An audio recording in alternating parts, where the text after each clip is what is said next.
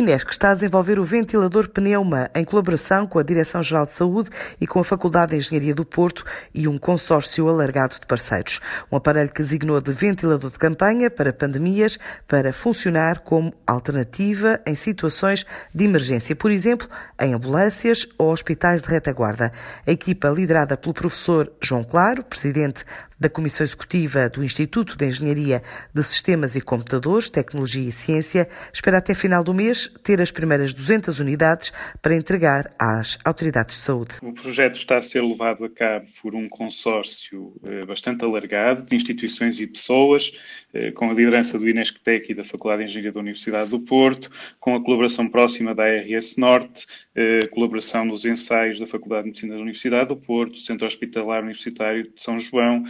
o Instituto de Ciências Biomédicas Abel Salazar, Centro Hospitalar do Porto, eh, o Instituto Eletrotécnico Português, o INEGI, uma vasta equipa de pessoas que, a título pessoal, eh, estão a contribuir em diversos domínios, domínio tecnológico, domínio clínico, domínio regulamentar, industrialização, eh, e empresas e instituições que nos estão a apoiar financeiramente, em espécie, eh, como a Bottom Roll, a CELT e a IMAP, que irá financiar a pré-série que nós vamos produzir e os primeiros do lote de 200 unidades que prevemos poder entregar à ARS Norte. Eh, neste momento estamos a trabalhar com duas empresas, a Bottom Roll e a CELT, e com o apoio da IMAP,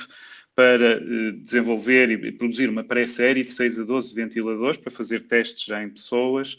e eh, para eh, produzir alguns dos primeiros de um lote de 200 que estimamos poder entregar à RS Norte